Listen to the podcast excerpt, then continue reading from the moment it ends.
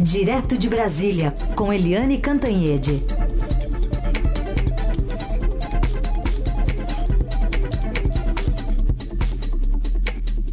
Oi, Eliane, bom dia. Bom dia, Raíssa e Carolina, ouvintes. Oi, Eliane, bom dia. Vamos começar com essa decisão do Supremo Tribunal Federal que libera o repasse de dados sigilosos e investigações. Queria saber se essa decisão já promete algum desgaste político né, para o governo Bolsonaro com a reabertura, por exemplo, do caso do senador Flávio Bolsonaro. Carolina, essa decisão do Supremo, que foi tomada por 9 a 2, ou seja, por uma expressiva maioria, quase unanimidade, significa o seguinte: a partir de hoje, já estão sendo retomadas as investigações sobre o gabinete do Flávio Bolsonaro no Rio, e aí volta aquele personagem que fica rondando o governo, que se chama Queiroz. O Queiroz está de volta ao noticiário. Além do Flávio Bolsonaro, que deixa, evidentemente, o Palácio do Planalto de cabelo em pé, porque ninguém quer o filho do presidente no alvo, todo dia reportagem sobre as investigações. E a gente lembra que ano que vem é ano eleitoral. Então, junta filho do presidente, junta investigação, junta ano eleitoral. Isso bom não é. Mas, além do Flávio Bolsonaro, outras perto de 1.500 investigações estão sendo reabertas também, porque são 900 e tantas, mais de 900 no Ministério Público e mais de 500 na Polícia Federal. Estavam todas travadas. Né? Depois do resultado é, do julgamento, a primeira coisa que o, o presidente do Supremo fez, o Dias Toffoli, foi é, enfim, derrubar a própria liminar dele, que tinha suspendido as investigações com base em dados da Receita Federal, da, do antigo COAF, agora o IFE, e até do Banco Central. Então, Toffoli derrubou a liminar dele, que, que suspendia essas investigações. E quando eu liguei à noite para o ministro Gilmar Mendes, ele estava também suspendendo, com base na decisão do Supremo, a própria liminar dele, que tinha também suspendido particularmente, diretamente, as investigações sobre Flávio Bolsonaro. Ou seja, volta tudo a ser o que era antes, tudo retomado naquela, naquele instante de investigação que foi interrompido pelo Supremo Tribunal Federal. Agora, é interessante, são interessantes duas coisas. Primeiro, por que, que eu falei 9 a 2? Votaram contra é, a decisão final os ministros Celso de Mello, que é o, vamos dizer assim, o decano, né, o mais antigo, e o ministro Marco Aurélio de Mello, porque eles sempre, sempre dizem que qualquer tipo de dado tem que ter autorização judicial. Então, eles mantiveram essa posição até o fim. Mas falta uma outra, um outro personagem que é o próprio Dias Toffoli. A gente lembra que o primeiro voto foi do Dias Toffoli, que eh, mantinha a posição dele na liminar de é, não vetar totalmente, mas ele criava muitos obstáculos para o fluxo de dados entre os órgãos de controle e os órgãos de investigação e no final das contas ele fez um ajuste no voto dele, ele recuou e votou com a maioria. Então, na verdade, ele se juntou aos outros e uh, o julgamento ficou em 9 a 2.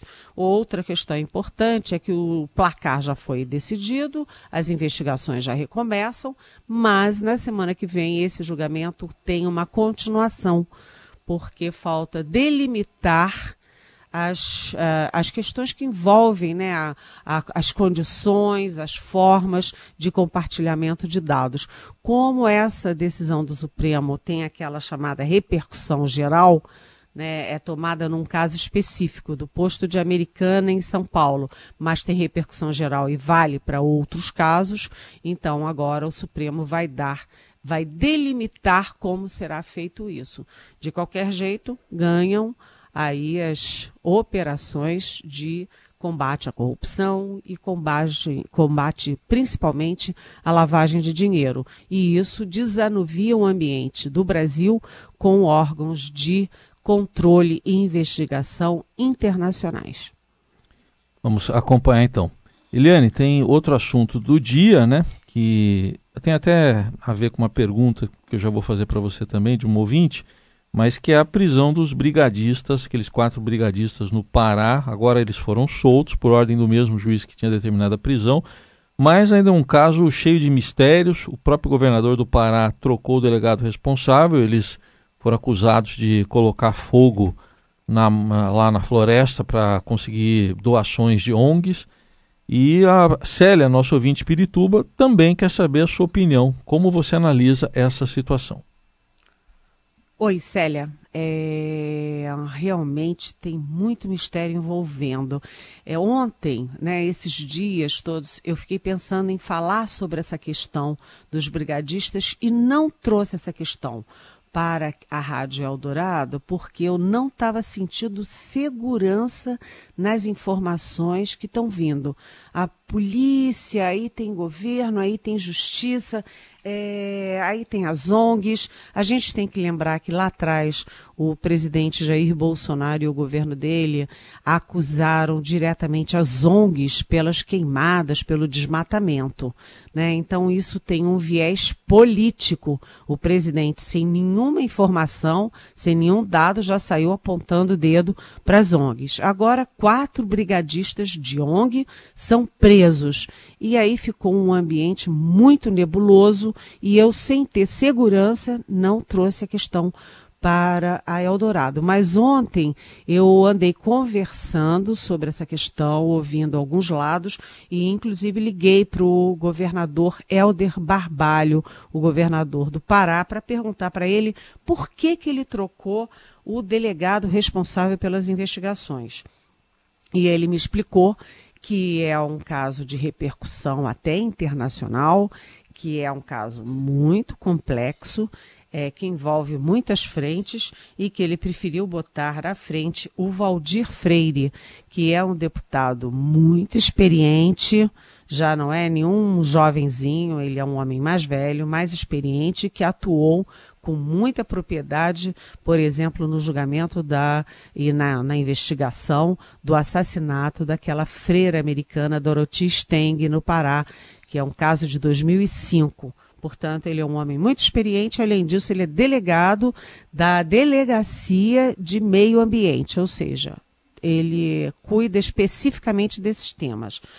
É, o Helder Barbalho me disse o seguinte, que essa, o caso todo está sendo tratado com muita passionalidade e que o cidadão pode ser passional nessas horas, mas que os órgãos de Estado não podem ser. Você tem que ter muita frieza. E uma das questões que estavam ali pululando, e nas minhas conversas eu, eu percebi isso claramente, é que ficou todo mundo incomodado com a prisão. Não havia nada que indicasse motivo de prisão agora. Não tinha é, flagrante, não tinha é, possibilidade de fuga, não tinha nada, é, não tinha sentido ter a prisão.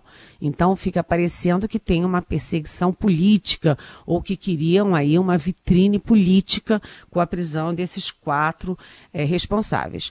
É, as provas todas estão em segredo. A polícia que mandou prender, a justiça que mandou prender, ninguém divulgou nada das investigações. E aí fica o seguinte: tá, pode ter havido desvio da ONG, desvio de recursos. Isso é uma coisa.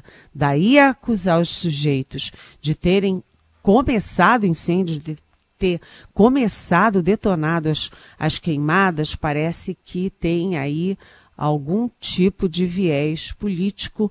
Então é bom o Brasil ficar de olho para que essas investigações não fiquem exclusivas dentro de um estado no norte ou dentro de uma região desse estado. Virou uma questão nacional que nos interessa a todos do, no, na, ontem na live no Facebook, o presidente Bolsonaro falou exclusivamente né, sobre essa questão, ainda sugerindo que as pessoas não deem dinheiro para ONGs, né, porque elas podem estar desviando dinheiro, fazendo uma insinuação nesse sentido e mencionando, por exemplo, o ator Leonardo DiCaprio, que teria doado né, dinheiro para combater o fogo aqui na Amazônia, enfim, dizendo que ele foi enganado.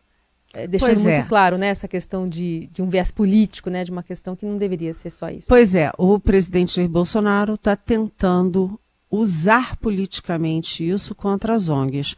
Aliás, uma das informações que são é, que a gente precisa ver com mais cautela é essa história de tentar envolver até a WWF, que é uma grande ONG internacionalmente ativa de, enfim, ligada ao meio ambiente e já estão envolvendo o Leonardo DiCaprio, quer dizer, estão tentando usar esse episódio para criar uma frente contra as ONGs. Cuidado, gente, muito cuidado nessa hora. O Eliane, queria abordar um tema da sua coluna de hoje também aqui no Estadão, para você trazer para o nosso ouvinte. Esse governo que está aí tinha prometido acabar com o aparelhamento que ele falou que tinha sido feito pelo PT, né? Pois é, acabar com o aparelhamento da esquerda. Hum aparelhamento do PT, mas agora vamos fazer o meu aparelhamento, né? Porque as nomeações do governo Bolsonaro estão causando espécie aí, sabe? Raíssa Carolina, ouvintes, e eu vou citar, por exemplo, o Sérgio Nascimento Camargo, que foi escolhido para a Fundação Palmares, aquela fundação que cuida da questão do racismo, que combate o racismo, que defende as comunidades negras e tal. Pois é, esse Sérgio Nascimento Camargo, ele nega que haja racismo no Brasil. Se há racismo, é um racismo Nutella, né? Ele fica é, condenando a militância dessa negrada e fica desconsiderando as humilhações, injustiças que o nosso povo negro sofre Todos nós sabemos disso. Eu não sei qual é o interesse desse cidadão, é, o Sérgio Nascimento Camargo, de fazer, de falar essas coisas, né? Porque negar o racismo no Brasil realmente ele sendo negro é muito, vamos dizer assim, espantoso. Aliás, é, quem, quem lidera um abaixo assinado para ele ser retirado do cargo é o próprio irmão dele, o Oswaldo Camargo Júnior, que é, enfim, dessa área de cultura, ele é produtor cultural, é enfim, um, um, homem bastante ativo. O pai do Sérgio também era um homem muito ativo, tinha literatura, é, tinha livros publicados sobre a questão do racismo no Brasil, mas o Sérgio parece que é, nem sempre, né, é, quem puxa os seus às vezes é, degenera, né? E o fato é que o próprio irmão dele está liderando um manifesto, um abaixo assinado para retirar o Sérgio da Fundação Palmares, porque ele trabalha contra tudo o que a Fundação Palmares faz. Você também tem a Índia e a Isani Kalapalo, que foi pensada pelo Bolsonaro, porque ela é uma youtuber índia e ela diz que, enfim, esses líderes indígenas vêm para Brasília só para fazer baderna em Brasília. Ela se diz 80% de direita é, e ela foi pensada pelo presidente Bolsonaro para acompanhá-lo ah, na abertura é, da Assembleia Geral da ONU é, em Nova York nesse ano. E aí, quando foi um sucesso, ela lá, jovem índia, nova liderança indígena, ele disse, o presidente Bolsonaro explicou, é o fim é, dessa, vamos dizer assim, dessa liderança Raoni. Só que o Raoni é um homem que tem décadas de trabalho prestado para as comunidades indígenas, na defesa das florestas, é um homem que representa o Brasil no exterior, e agora o Bolsonaro quer jogá-lo fora para substituí-lo pela Isani Calapalo. Isso tem até um nome, né? É, deixa eu ver se eu estou me lembrando, é a fala, porque é o seguinte. É, como o Bolsonaro não poderia botar alguém branco na Fundação Palmares para dizer que não tem racismo, e não poderia botar ninguém ligado a ele é, para falar contra os índios e as comunidades, o que, que ele faz? Ele usa negros contra negros, índios contra índios, e assim vai dividindo os movimentos de autodefesa e movimentos que têm enorme legitimidade e enorme serviço prestado. Aí a gente vai para a área da cultura ver o Roberto Alvim, que é um diretor de teatro que foi alçado a secretário de cultura secretário nacional de cultura e cuja grande obra dele se pode se resumir, né? Ele só ficou famoso depois de xingar a nossa Fernanda Montenegro, a grande dama do teatro brasileiro, é, de sórdida, de mentirosa, enfim. Aí depois que ele fez isso, em vez de ser punido, ele foi promovido a secretário nacional de cultura e está escolhendo a dedo as pessoas que estão ocupando a área. Né? Então tem uma moça que é, que é especialista em comércio exterior, vai cuidar de audiovisual, não entende nada de televisão, nada de cinema, nada de audiovisual, mas ela faz parte da de um tal União Conservadora das Américas, uma coisa bolsonarista meio assim nessa nessa, nessa linha. É, e a gente também tem é, delegados na FUNAI, que é a Fundação do Índio, a gente tem delegados no ICMBio, que cuida de meio ambiente, ou seja, é, índio e, e meio ambiente estão virando questões de polícia. Né? Essas nomeações do presidente Bolsonaro são, assim, parecem estapafúrdias, né? a ponto do próprio irmão querer um abaixo assinado, fazer um abaixo assinado para tirar o irmão, mas enfim. Mas elas têm, elas têm sentido no bolsonarismo, porque a gente vê a escolha do Ernesto Araújo para chanceler, da Damares Alves para cuidar de família, de direitos humanos, etc., do Ricardo Salles para ser ministro do Meio Ambiente, tudo tem a mesma lógica. Né? A questão é o seguinte: você tem que ter um passaporte. E qual é o passaporte? É ser de direita. Sendo de direita, o resto não interessa. Bem, a gente vai acompanhando e vendo onde isso vai dar, né, gente? Eu entendi uma coisa, como é que mede eh, esse negócio que ela falou, a, a, a moça aí, 80% eh, de direita, tem algum termômetro, alguma coisa assim? que Vamos, vamos entrevistar a Isane Calapalo, que foi para a ONU com Bolsonaro e é, virou amiga e tal, porque as lideranças indígenas não reconhecem, nem as lideranças, nem, enfim, as comunidades indígenas reconhecem essa moça como liderança nacional da, de uma comunidade tão importante no Brasil que tem a ver com a nossa ancestralidade. Agora, é, o fato é que ela se diz 80% de direita e eu sei lá. Eu, aliás, eu tenho dúvidas se ela sabe o que é ser de direita ou não. Pode ser que direita, nesse caso, seja puro oportunismo. Bom, enquanto isso, a gente vai se despedindo aqui da Eliane Cantanhede, mas não sem antes mencionar aqui o frango, né, que é o destaque desta sexta-feira. A ministra da Agricultura, Tereza Cristina, disse em entrevista com o Estadão que prevê que o preço da carne não vai baixar. Já aumentou 35% em um mês aqui em São Paulo e que ela tá comendo frango, viu, Liane? Agora é só frango. Acende o fogo, esquece o frango e tira a pena. Pra galinhada essa panela tá pequena. Aí dá pra variar o cardápio, né? Galinhada, por exemplo, é uma opção. Não, mas se não tem pão, vamos de brioche, não é, gente? Não é isso?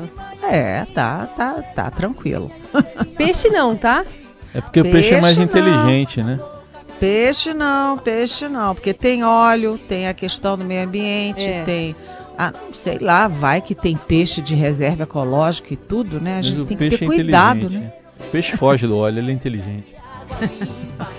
Boa sexta-feira, bom fim de semana. A gente volta a se falar segunda, Eliane. Bom frango. a gente come, a gente.